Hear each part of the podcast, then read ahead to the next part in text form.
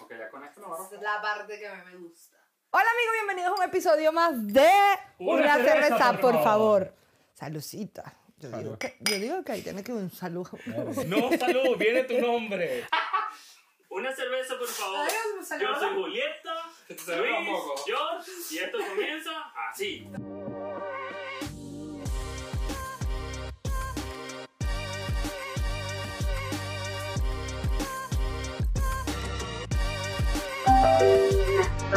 Tú no puedes venirte y pretender que porque tú eres abogado, porque tú eres médico, porque tú eras tal. No, debes tener la humildad de decir, bueno, yo aquí no soy absolutamente Y nadie. has trabajado derribando con un puto taladro así gigante que es como Marico. bum, bum, bum, bum. Hay muchas personas que llegan acá y es como tú decías también. Ah, yo soy abogado, yo no voy a hacer esto. Ah, Mira, después del año, bum, bum, bum. el primer día que yo trabajé como mesero, y a mí me dan una bandeja de estas, de champaña, de la buena. Marico, yo no, no caminé dos metros cuando toda esa vaina se cayó. ¡Paz! Bum, bum, bum, bum, bum. La limpieza tiene hasta rama Sí. y subrama. O sea, hay limpieza de escaleras, que te limpia escaleras también. Exacto. Hay limpiezas de oficina. Hay limpiezas de Buda, que yo no Ah, sabía sí. que era una puta Buda. Eh, ahorita en invierno hacen en la nieve que se matan. Sí. El trabajo de invierno es horrible. Horrible. Llegó un punto en que no podía subir. Iba así para abajo y decía, si yo me caigo aquí, yo no me voy a partirme un pie. Voy a morir al seco. ¿Qué es lo primero cuando te van a hacer un contrato que te preguntan? Peso número. Pero sin el peso número. Número- entonces, No tienes te mandan a matar, marico. O sea, es que- te es que- mandan, es como para que te canses es y no lo hagas. Tener paciencia, te la compro y yo le agregaría humildad. Hazte de cuenta que en Irlanda volviste a nacer. O en Porque tienes que aprender, o en cualquier aeropuerto del mundo. De que yo era, de que yo soy, de allá yo tenía. Eso se acabó. Sí. De aquí para acá, papá, una nueva historia, con la mejor disposición, con los mejores ánimos, con eh, las ganas de aprender, porque siempre vas a aprender algo nuevo. Hola amigos, bienvenido a un episodio más de Una, Una cerveza, cerveza, por, por favor. favor. Yo soy Chuleta Luis, Yo soy George. y esto comienza ahora. Tres cervezas, tres amigos, tres historias que contar. Marico, ¿Cómo andan ustedes? ¿todo Bueno, bien? fino, yo, mamá, ¿Mamá de qué? de trabajar, marico. Por lo menos tienes trabajo, mija. Ahora sí, de pana, gracias, padre. O De verdad que gracias a Dios. ya yo voy a tener casi dos meses, casi tres meses de- desde que, Desempleado. sí, desde que perdí mi, mi trabajo. Y nada, bueno, a- uno, ustedes saben, uno de los venezolanos o el, o el latino como tal, rebuscándose o, o echando, haciendo lo que tengamos que hacer. O sea, ¿Qué estás haciendo la haciendo? vida. ¿Qué estás haciendo para...? Vida de desempleado. Vendiendo. No, mentira. No, tu cuerpo. tu cuerpo por. Ojalá aquí en Suecia se pudiese vender el cuerpo, pero es que ni eso se, se, Se compra. puede, marico, ábrete un OnlyFans. De poder se puede, la cosa es que te lo compren, pero... Sí, es verdad, sí, es verdad. Pues no, este, OnlyFans no creo que, no creo que, que dure mucho, aparte de eso, no sé, no, me siento como, me sentiría como, Sucio. como, Usado. qué sé yo, si mi mamá puede verlo por ahí, o después salen fotos. Para verlo tienes que pagar, marico. Coño, pero qué sé yo, si alguien que lo paga, entonces se lo pasa, o sea, o que, no sé, yo, Sí, no yo, tengo- sé. yo soy muy paranoico con mi cuerpo. Pero ¿qué, qué estás haciendo para salir de ahí, para conseguir trabajo? Bueno, marico, la vaina está muy fea. Eh, yo creo que eso es algo mundial este, por, las, por las noticias que uno, que uno puede ver. Este, acá en Suecia no es que estén mal, eh, pero hay un, hay un antes y un después en lo que es el mercado, el mercado laboral y aparte de eso, de cómo estábamos preparados para, para una situación como esta. Creo que esto es demasiado extraordinario como para, para pasarlo bien, por decirlo así. Yo, por ejemplo, no tengo, no tengo ningún tipo de ayudas del gobierno, no tengo una casa, no Iba a tengo... preguntarte. No, no tengo nada de eso. Acá- ¿No tienes a casa? No tengo a casa porque... este, Marico. A casa es como una caja de ahorro que protege al trabajador. Ok. Tú lo pagas mensual. Está el FACET. Yo tenía FACET, que supuestamente es el sindicato. Y hay un sindicato para cada branch, o sea, para cada ramo, de, para cada rubro del trabajo. Este, y bueno, tiene e- e- eso. Está también a casa. Que es como un que- seguro también. Ajá, es una caja de ahorro, sí, es un seguro. Que tú pagas mensual, es tu misma plata, pero Claro. ellos te resguardan en el el paro, momento de... Exacto, exacto. Gracias a Dios he he estado comiéndome los, los ahorros que tengo y bueno, uno puede, ¿sabes? subsistir por, por ese sentido. Eh, pero el mercado laboral como tal, o sea, no, es, no, está no está bien para ningún tipo de rama, para ningún tipo de profesión. Si- Empezando por los menos calificados hasta los más calificados. O sea, estamos hablando de que hay abogados, médicos, hay, hay, hay técnicos, ingenieros que están sin trabajo. Eh, y eso no sucedía antes. Antes más bien eh, la competencia era bastante baja en ese sentido. Y los, los latinos, por ejemplo, los inmigrantes que, que llegábamos a Suecia, teníamos mucho más campo. Claro, empezando por los, los, los trabajos menos calificados, como los, la de limpieza, con- como los díscares, que, los lavaplatos, cosas así. Yo empecé, mi primer trabajo fue como un lavaplatos. hace Cuando 11 dices años. menos calificados, Son los que no explícate requ- bien, porque ahorita los- te caen a piedra mañana. Cuando Sí, porque ya me van a empezar a decir que, bueno. Los menos calificados significan que obviamente no tienes que tener ningún tipo de, de educación para ello. Los que no tienen ningún tipo de Utbildung. Porque, por ejemplo, para ser Hofmestare, tienes que tener... Hofmestare es como decirte el anfitrión de un restaurante. Este, tú tienes que tener una calificación o una cantidad de años de experiencia. Pero para ser eh, mesero, por, por decirte así... no Servitor. servitor, no tienes que tener ninguna calificación, solamente tienes que tener un- una actitud y una aptitud para el trabajo. Una es o sea, el nivel socioeconómico que estamos atravesando ahora Claro. y, en, compara- en, en comparación hace 10 años. Este, y otra, eh, la disposición que uno tenga Sí. para, para trabajar, porque si yo me voy a poner exquisita porque yo vengo de Venezuela y yo estudio en la universidad y por favor, Claro, por favor, por favor, obviamente no voy a llegar a ningún lado. Claro. No. Entonces tienes que tener la... Dejarte el chip de, que, de lo que yo era o era, o sea, en, en Maiquetía. O en el aeropuerto del país de que usted esté saliendo. Tú no puedes venirte y pretender que porque tú eras abogado, porque tú eras médico, porque tú eras tal... No, debes tener la humildad de decir, bueno, yo aquí no soy absolutamente nadie. Lo, que están, lo que estamos hablando eh, detrás de cámara sobre el pasado. Exacto. Entonces, No. Pero de, de, de tus primeros trabajos, bueno, tú dijiste que había sido Discare, ¿no? Yo fui discare al principio. ¿Tú qué sí. llegaste, qué, qué trabajo hiciste? Nada, Sí, sí, Sí, se puede preguntar. Yo... claro. no me Y no te ofende, a mí en No me- no me ofende. A mí menos, yo lo digo ¿Cuánto muy cobrabas? orgullosa. yo muy orgullosa te puedo decir que era la reina de la disca. De hecho, yo trabajé en Chista Mesan cuando no era Chista Mesan, cuando apenas lo estaban construyendo. Ok. Nosotros éramos un grupito, el grupito de Marcial, mis amigos del grupito de Marcial. Marcial era... Es, porque yo creo que está vivo, si no está preso, si ya salió. Saludo Marcial si me estás viendo también. Lo que pasa es que todas las firmas de... Obviamente a que, aspir, o que aspiras tú no, sino a que obtienes opción cuando llegas. Sí. A, a eso, por eso te preguntaba cuando te referiste a trabajo menos calificado. Porque hasta para limpiar todo tiene su arte. Sí. Claro. O sea, pero- porque, porque suena como que. Y Bueno, de limpieza y todo tiene su arte. su Cuando a, mí me, también. cuando a mí me preguntaron aquí de limpieza, me acuerdo, son los latinos la mayoría que manejan esta firma. Sí. Este, en este rubro. De limpieza, de hotelería, Latinos, de. polacos.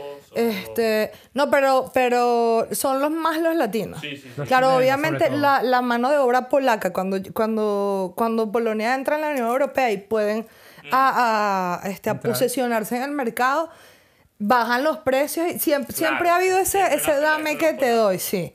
Después con los rumanos y tal, y bueno. Pero lo- a lo que te voy es que a mí me preguntaron, ¿tú sabes limpiar? Para mí era como tan básico como, "Pss, ¿quién no sabe pasar coleto? Claro, por favor. Equivocado totalmente. Todo aquí tiene una técnica y un porqué como Ikea. Que todo tiene un porqué del porqué del porqué. Hasta los trapitos con los que limpias. Todo, todo, rojo todo. para el baño, el otro es Yo no sabía de verdad qué. que era limpia. Y yo, ay, no, por favor, me acuerdo que me... Gracias a Dios, yo nunca he sido de las personas, que eso también me ayudó mucho en el camino, que yo, o sea, aunque yo sepa de lo que me estás hablando, yo me quedo callada para ver que me... Porque tú tienes Claro. otra perspectiva, otra manera de hacer las cosas. Claro. Yo no soy del tipo de personas que eso es un tip que le puedo dar a las personas que estén llegando. O sea, si usted sabe, cállese, porque si lo sabes, refuerzas. y No, si igual, no, como- aprendes algo. Sí. Y también no, no en todos los lugares se trabaja de la misma forma. Mm. Entonces, si tú llegas a una empresa y te están explicando cómo se limpia, tú tienes que escuchar cómo ellos consideran que se limpia. Porque no puedes llegar, ah, no, yo ya sé limpiar porque aprendí en otra empresa y no sé qué. Obvio, cuando ya llevas experiencia aquí, se maneja como la- el mismo estilo, ¿no? Pero igual con aspirar el piso, hay, eh, todo tiene su técnica. Como tú dices, cuando Sí. uno llegue- yo también llegué limpiando. Bueno, mi primer trabajo fue eh, Fensterpuxer, que es como Ajá, eh, limpiador de vidrio, Ventanas. De ventanas. Y yo llegué casi como en tiempos de verano. Y, y llegué con un peruano. Con, con, con un peruano. Y, ¿Cómo se llama? ¿Cómo con se llama? Jorge, con Jorge, con No, Jorge. ahorita Venezuela el tiene problemas con pero- Perú. Súper, súper, súper buena onda el tipo y me explicó, mira, así se hace, tan, tan, tan. Y así fue. Y es, no es- yo decía, no, se hace así. No, es como una técnica para que cuando pegue el sol no se vea la... Veteado. Y uno con periódico. No, sí, es como... Esta gente piensa en todo y tiene que. Y, y la, y como. Si estás llegando, si eres una persona que no, no sabe de nada, o sea, que sabes de, mucho, pero no estás de, integrado a la sociedad, es mejor escuchar Sí. y aprender. Mi abuela decía, donde vieres, haz lo que hicieres. No. Donde, donde, donde fueres, haz lo que vieres. La vaina. Tu abuela española. No, mi abuela. Ok, ok. Mi abuela. Pero sí, Pero es no, un hay refrán. muchos- Muchos trabajos, eh, yo he sido, sí, como limpiador de ventanas, he aspirado, he trabajado en construcción también. ¿En ¿Has trabajado en construcción? No. Pues yo he trabajado derribando con un puto taladro así gigante que es como bum, bum, bum, bum, bum. Y eh, son vainas que tú ¿Cuál- no las sabes. Yo en mi vida, o sea, en Venezuela yo nunca había cogido una pala para mezclar cemento ni nada. ¿Cómo era Aquí no se mezcla cemento, pero tiene como sus técnicas todo. Todo, como todo. el martillo, eso, techo. Entonces yo no he hecho cantidad de mierdas. Tanto aquí como en Venezuela, pero igual cuando no llegas lo que tú dices. Es que hay esa es, una par- esa es una parte de, de lo que es el emigrar. O sea, la disposición, como tú decías al principio, la disposición de, de qué, cuál es nuestro límite y a dónde queremos llegar. Hay muchas personas que llegan acá y, es como tú decías también, ah, yo soy abogado, yo no voy a hacer esto.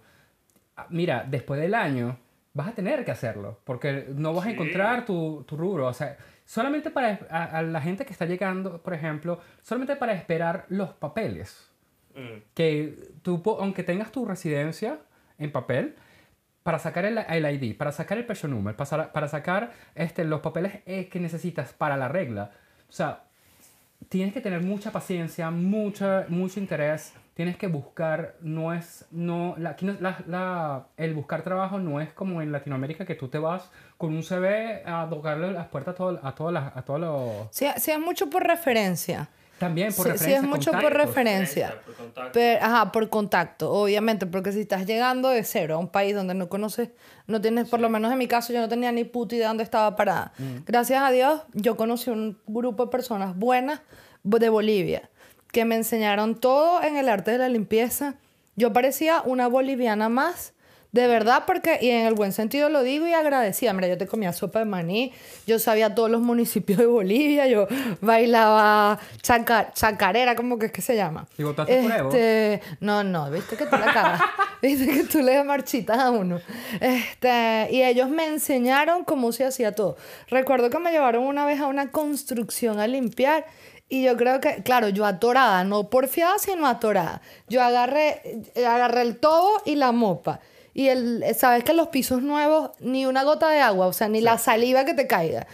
Yo creo que él no me había terminado de decir, cuidado con él, tienes que presionar la mopa con el, el tobo con, con los pies para echar la mopa. Yo vine de atorar, ¡guau! El tobo se volteó. Oh. Yo me quería desmayar, yo quería absorber el agua con el pelo, yo no sé, yo quería toda la cara de la gente así como. La cagó. Horrible. Pero sin embargo, siempre fue, ¿sabes? Siempre fue positivo la manera de que, ah, la chamita, porque siempre, ah, la venezolana, la chamita. siempre hay un nuevo, siempre llega una persona nueva. Y, y, Y uno se y- gana como ese, ese puestico de que te Claro, tengan y- cariño, y de también que... es, es- es de la manera que tú enfrentas el trabajo. Si a ti te ven que tú derramaste el, el todo ese, como tú dices, pero, pero la chica lo hizo con intención, ¿me entiendes? Y quiere trabajar y no lo hizo por, por, por mal, sino que coño, no sabe, ¿me entiendes? Ellos ven eso. Entonces tú como te das la oportunidad. Esa es la otra cosa con las personas que a veces llegan y como tú dices, creen que van a conseguir un trabajo así o así y no les funciona porque no se abren al querer hacer, ¿me entiendes? Al querer trabajar. Y cuando la gente ve esa motivación de que, ok, mira, el chamo lo hizo ahora, pam, pam, pam, te ayudan, ¿me entiendes? Porque a mí me han ayudado también muchísimo. Sí, es que la actitud, eh, y la actitud y la aptitud son muy importantes en una sociedad como esta. En toda Escandinavia tú tienes que mostrar, o sea, tú puedes ser que seas un ingeniero, un ingeniero mecánico, por decir así, pero tú tienes la, la, el sueño, la actitud, la, el, la aptitud para hacer algo eh, que no tiene que ver con tu rama, te aseguro que vas a conseguir el- la oportunidad de hacerlo, pero tienes que demostrarlo como tal. Yo te digo, yo trabajé en tantas cosas. En lim- la limpieza tiene 800 mil. Es donde te das Muchas cuenta ramas, que, que no es solo ah, limpia casas. La limpieza tiene hasta ramas Sí. y subramas. O sea, limpieza de escaleras, que te limpia escaleras también. Exacto. Hay limpiezas de oficinas. Hay limpiezas de Buda, que yo no Ah, sabía sí. que era una puta Buda. Buda son ¿Qué es una como estos, como estos oficinitas que hacen cuando están construyendo cosas Es como- nuevas. Es como un container, imagínate un Ajá, container. con pero que oficinitas y- lo Ah, abierto, claro. Y ahí ellos te ponen como mesas, te ponen un para los trabajadores. Para cuando están construyendo en la calle, la gente pueda ir, tomar su fica, cambiarse y así. Ya saben lo que es fica, ¿no? Así que... Cuando estaban construyendo el, el, el eh, Naka Forum, yo limpié el parquieren de Naka Forum. Es una vaina loca que tú dices que hay en un estacionamiento. Claro. O sea, las lámparas, marico, ¿sabes qué son las lámparas así? Uy, Esas lámparas se limpian con un escobillón. También yo por atorada, porque por atorada eran unos escobillones grandes y te dan ropa, obviamente. Pero yo salía de ahí, pero como, como la negrita de Tom y Jerry. ¿Cuál?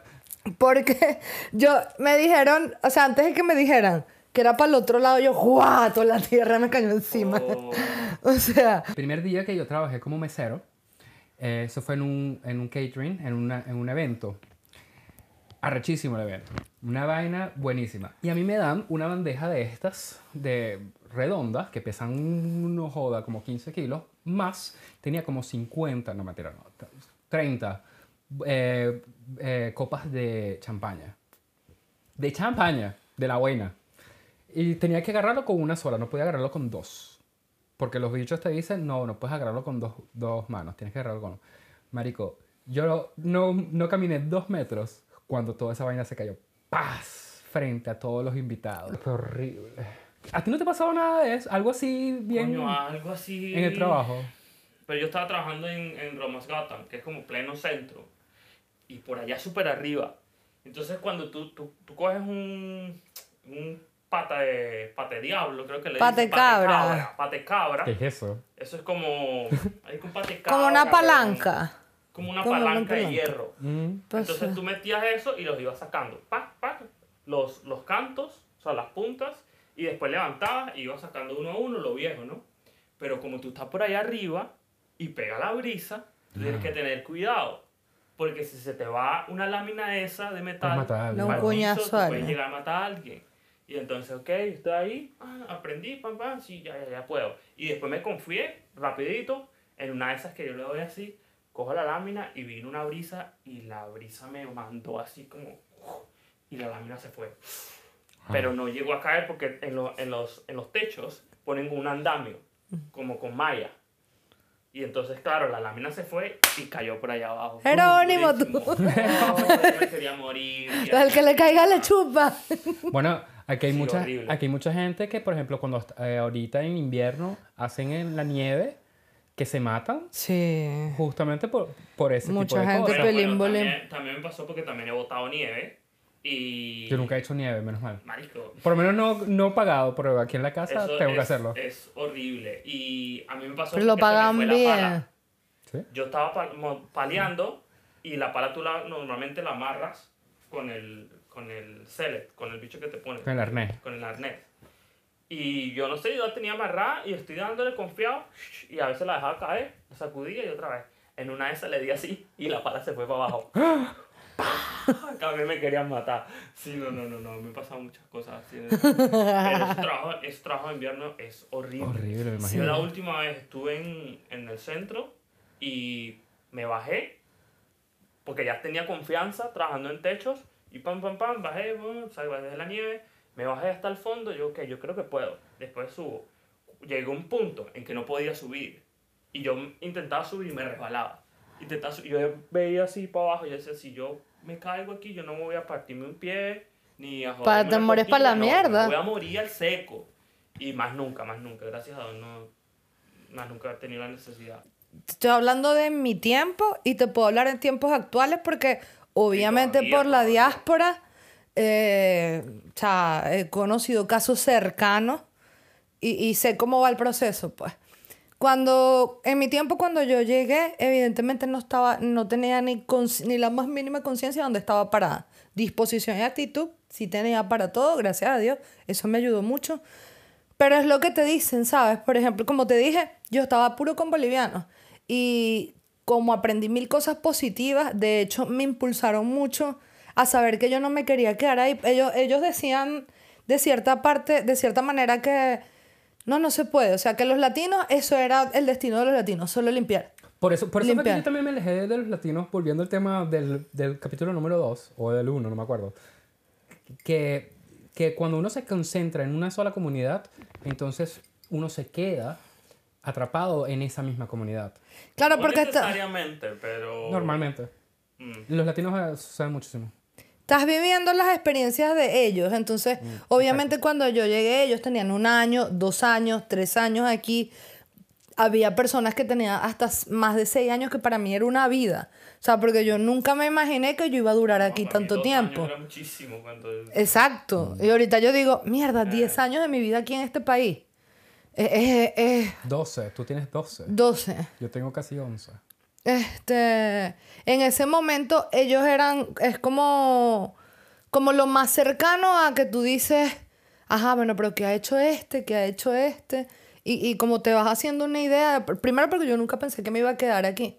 En el momento que yo viajé, si bien ya estaba el Mortadela en el poder y ya había comenzado un debacle social, este, no estábamos como, como estamos ahora. No, pero tú No te está- No, súper bien, pero... Fue después del paro petrolero, Pero- se, se avecinaba la nube Claro, negra. claro. Se avecinaba, La pero la persona- crisis no estaba tan, Pero no tan había- No, fuerte. eh, yo me vine justo en la re- primera reconversión. Es que si tú te pones a ver, cada vez que a ti te pasa una situación mala en tu vida en general, tú crees que es a morir, que no lo vas a soportar, pero lo superas y viene una más mala y dices, verga, que ya no Una era tan mala. Así está Venezuela ahora, lastimosamente.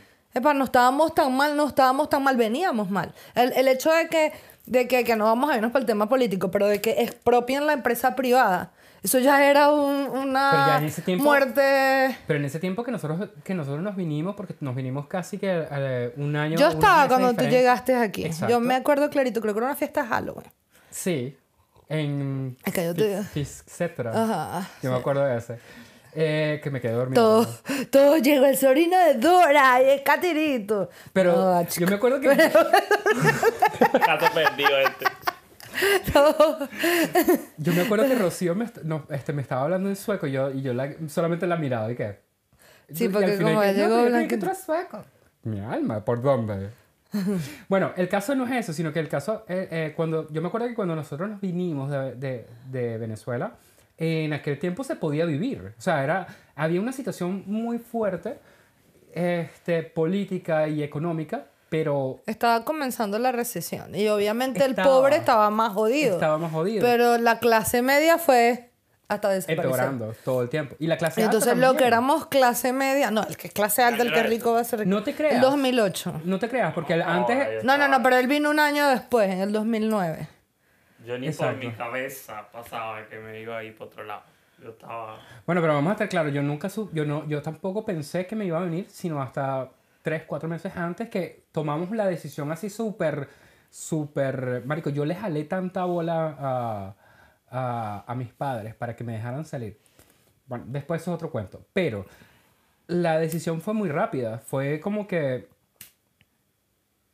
mira, tienes que, tienes que irte. ¿Por qué? Porque el, en el, un año antes, eh, si no mal recuerdo, todavía no, no estoy muy claro con los años, este, yo, estuve, yo estuve preso.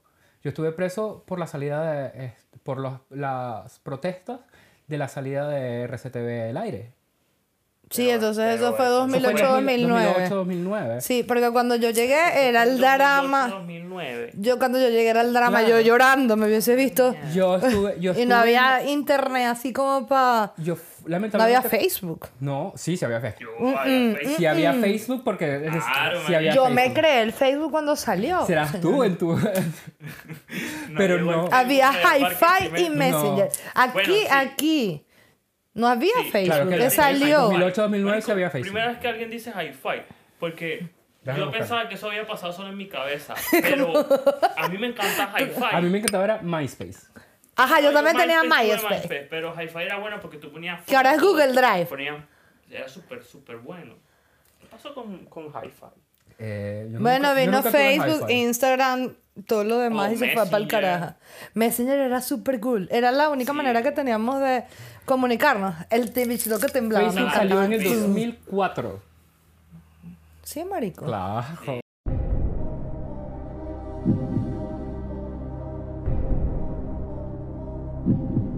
Cuando lo, de la RCTV, ignorancia. cuando lo de RCTV, el cierre de RCTV, que yo estuve... Yo en- vine a conocer el Facebook aquí.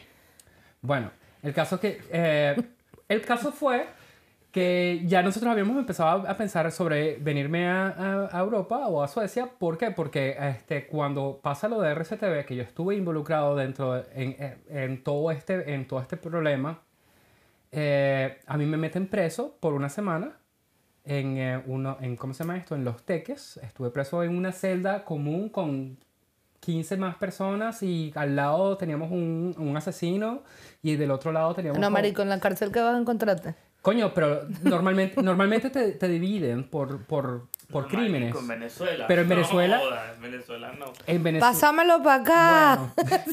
Bueno, pero hablando, político. pero hablando del trabajo, Ah, bueno, sí. tú que, por ejemplo, tú, tú sí estás fast, ¿no? Sí, gracias a Dios, sí, sí. Después, ¿qué pasas de, de seis meses? Ok. De, como Timis. Yo empecé como Timis. ¿Qué es ti- eh, Timis es Timis es Timaster. que estás contratada a Timaster. Por a- por horas. Por cariñito, Timis. Es un contrato por horas. si tienes un contrato por horas, es como eventual. ¿Sabes? Ah, claro, que, claro, que te te... mira, hoy trabajas en la mañana. Sí, mañana puedes así. Y te viven moviendo y Oh, sí, peloteando no. por todos lados y no puedes decir que no. Sí Mm. puedes decir que no.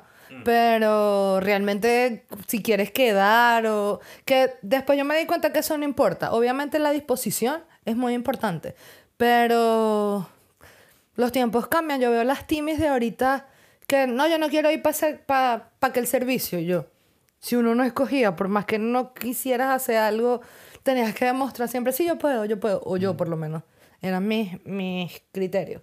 Después de seis meses de timis, de que estás contratada por hora, ellos están obligados a darte un contrato Claro. o a decirte chao, chao. Claro.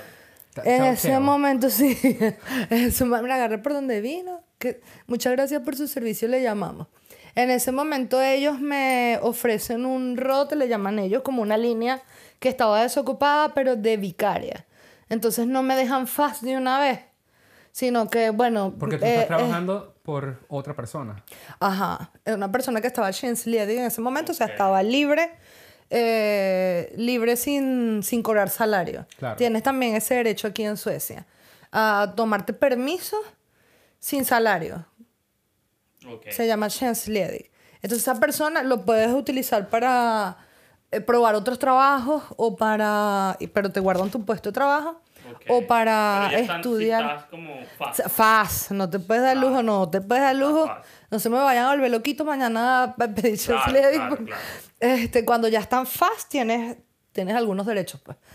Entonces esa persona se había ido a estudiar una especialidad, no sé qué cosa, y dejó el ROT libre como seis meses, algo así, cuatro meses. Y me ofrecieron ese vicariato y yo decía, sea, ya, ya son unas mentes, porque es que son unas mentes. Esto está todo programado. Claro, ya, ya no contaban esos cuatro meses más, ya era un año que yo estaba ahí.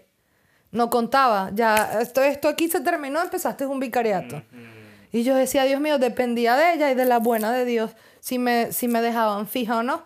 Porque realmente ya no contaba el tiempo que eh, después me hicieron, me, me querían hacer un proof, porque también te dan un contrato por prueba.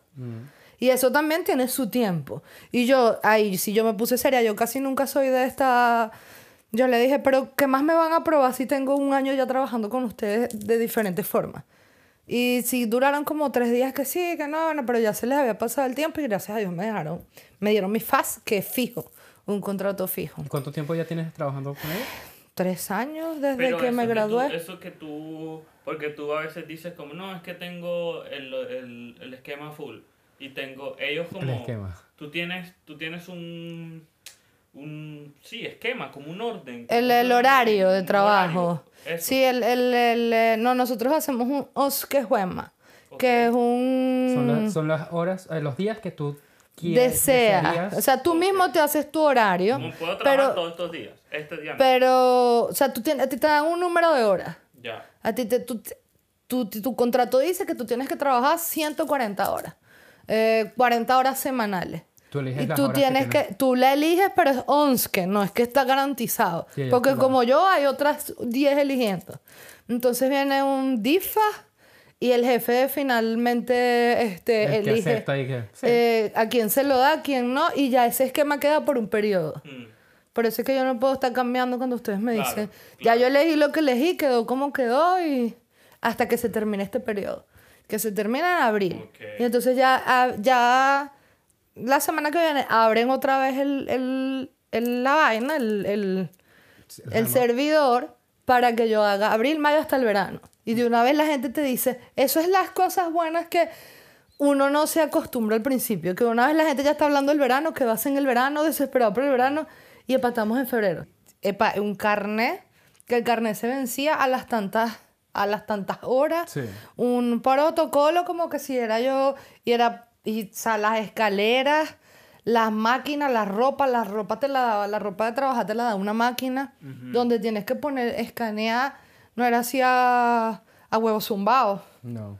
Si no, te, si no te queda, ay, dame la otra. Yo agarro la otra. No, no, porque en general, por lo menos en mi trabajo, es que mi trabajo es como un CDI más o menos, que Dios lo bendiga, me lo guarde, que CDI. tengo trabajo. pero- de mi trabajo, a veces tú vas a, el- al- a donde se busca la ropa del, del personal y no hay. Marico, la gente guarda la ropa en los lockers. Claro. Ok.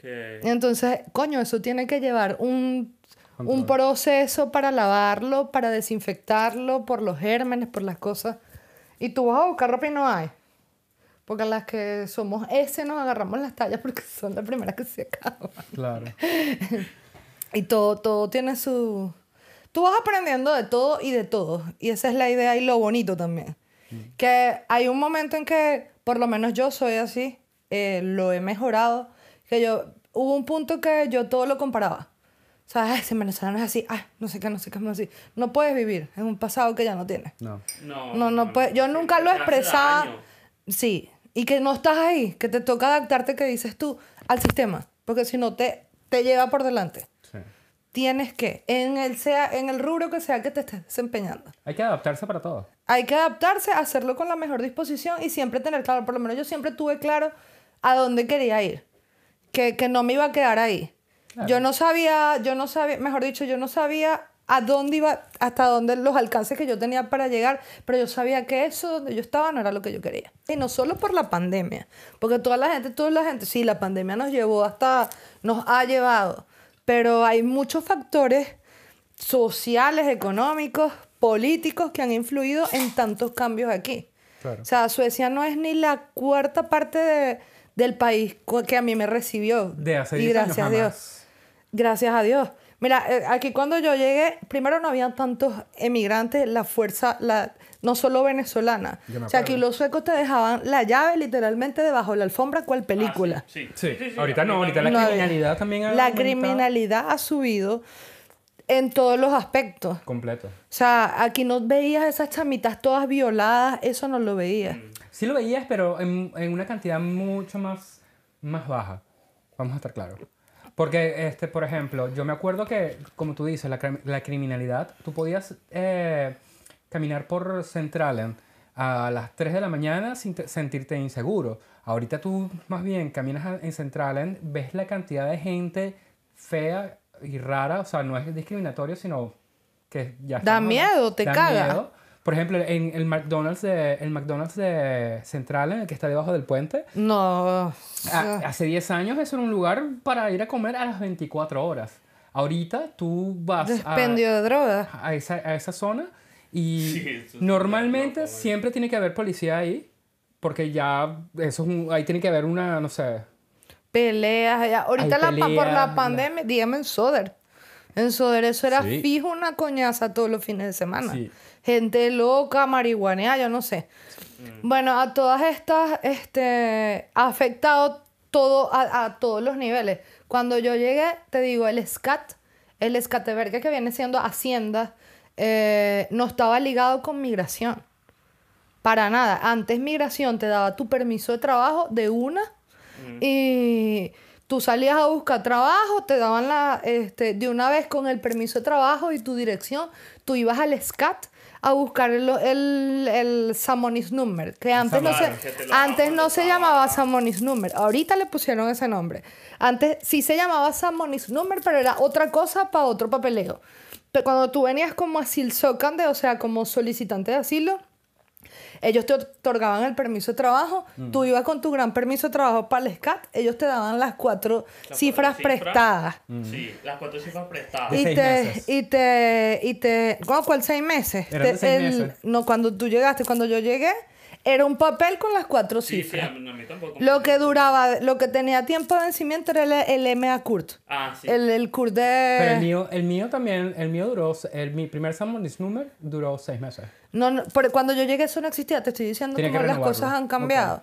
No, a mí me dieron mi primer person number y ese fue mi primer person number prestado. Que era una cifra, ¿sabes? Que le suman como 20 números al...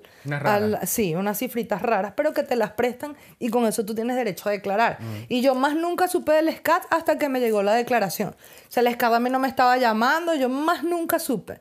Ahora, de, de un tiempo para acá, a la, asil Socanda, o sea, al solicitante de asilo, te, da el, te dan el permiso de trabajo, algunos sí, algunos no. Si no lo tienes que solicitar, y eso tarda un proceso. Luego, para que te den el para que el SCAT te dé el- los números para poder trabajar, tienes que ir con un contrato de trabajo. Mm. Entonces, pero eso- es Pero eso algo... también sucedía antes. No, Eso, eso también. eso no, también. no, no. No Cuando sé. yo llegué, no. Cuando yo llegué, por ejemplo, eh, eh, Migración me daba un, un permiso de trabajo este, por dos años, pero este, para yo poder sacar mi pension number o Samonis number, ya tenía que tener un trabajo. Entonces, no, no era, indife- era indiferente que yo tuviese permiso de trabajo, porque no, yo no podía estar eh, asociado a Hacienda o a Skatteverket hasta que empezara, tendría, tendría que empezar a declarar. Entonces, por ejemplo, yo tuve mi, mi permiso de trabajo este, como tres, cuatro meses antes que yo pudiese tener mi- mis cifras. Antes que yo pudiese solicitar mis cifras y después recibir mis cifras.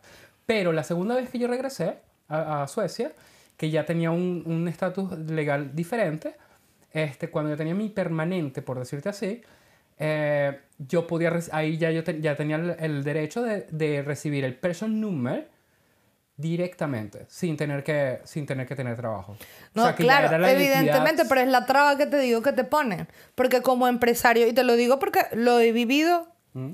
o sea, tres mil veces con las personas que he ayudado, con las personas que, como empresario tú no entiendes, como, ¿qué es lo primero cuando te van a hacer un contrato que te preguntan? Person number.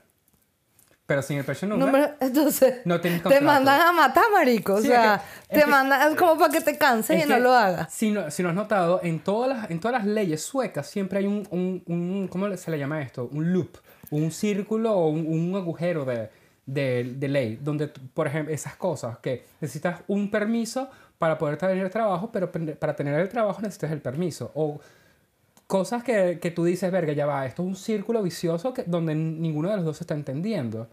Y para los que, gracias a Dios, pueden este, sobrellevar ese círculo o ese, o ese, Sí. o ese hueco en, en la ley, mira, felicidades. Porque te frustra. No se den por vencidos. Si yo pude, usted también puede. La, yo creo que el mejor tip para los el- para cualquier inmigrante o cu- para cualquier persona que va a llegar a Suecia o está pensando en emigrar o cualquier cosa o, o cualquier eh, eh, paso adelante en su vida es tener paciencia. Algo que nosotros en Latinoamérica no nos enseñan. Tener paciencia, te la compro y yo le agregaría humildad.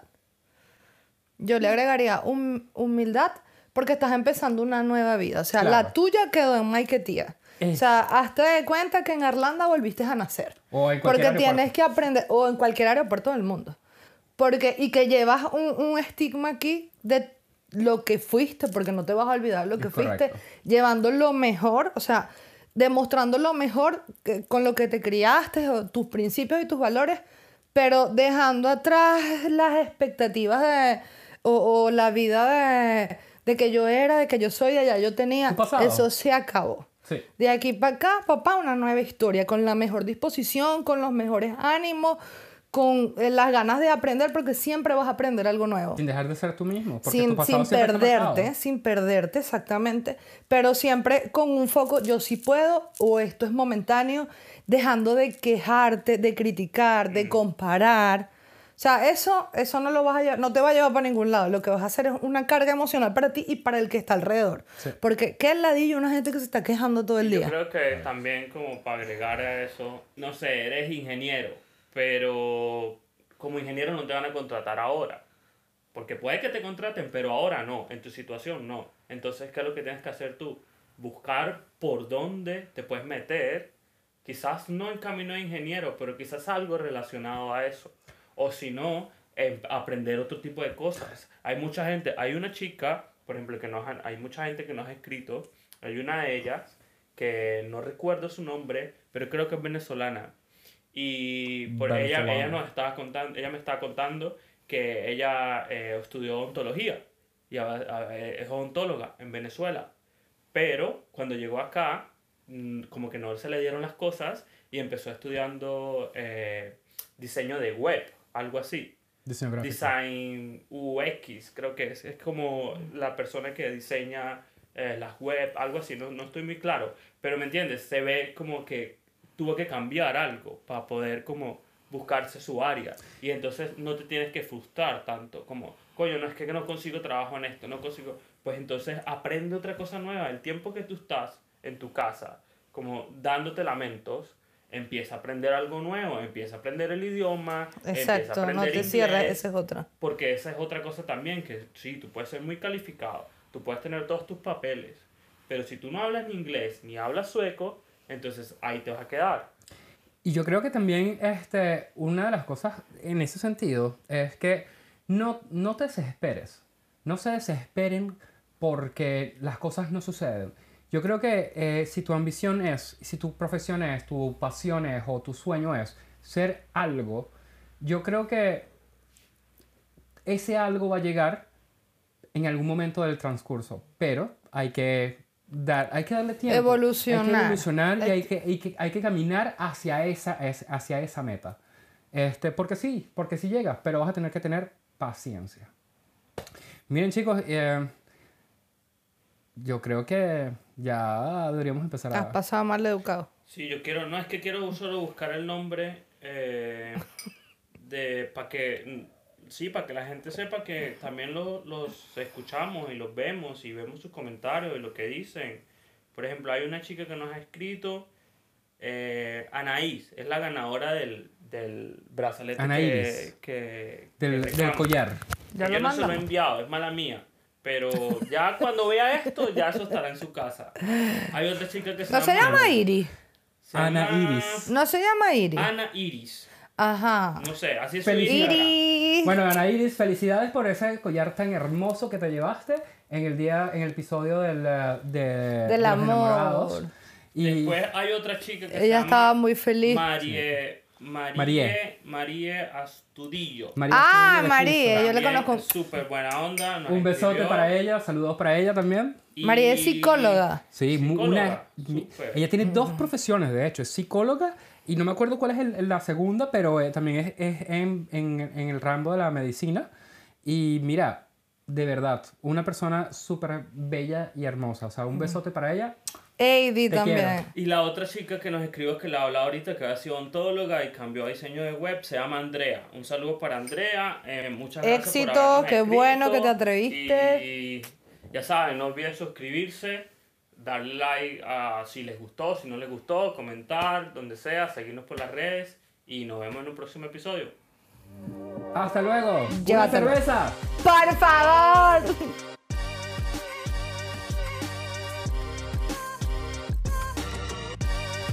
啊。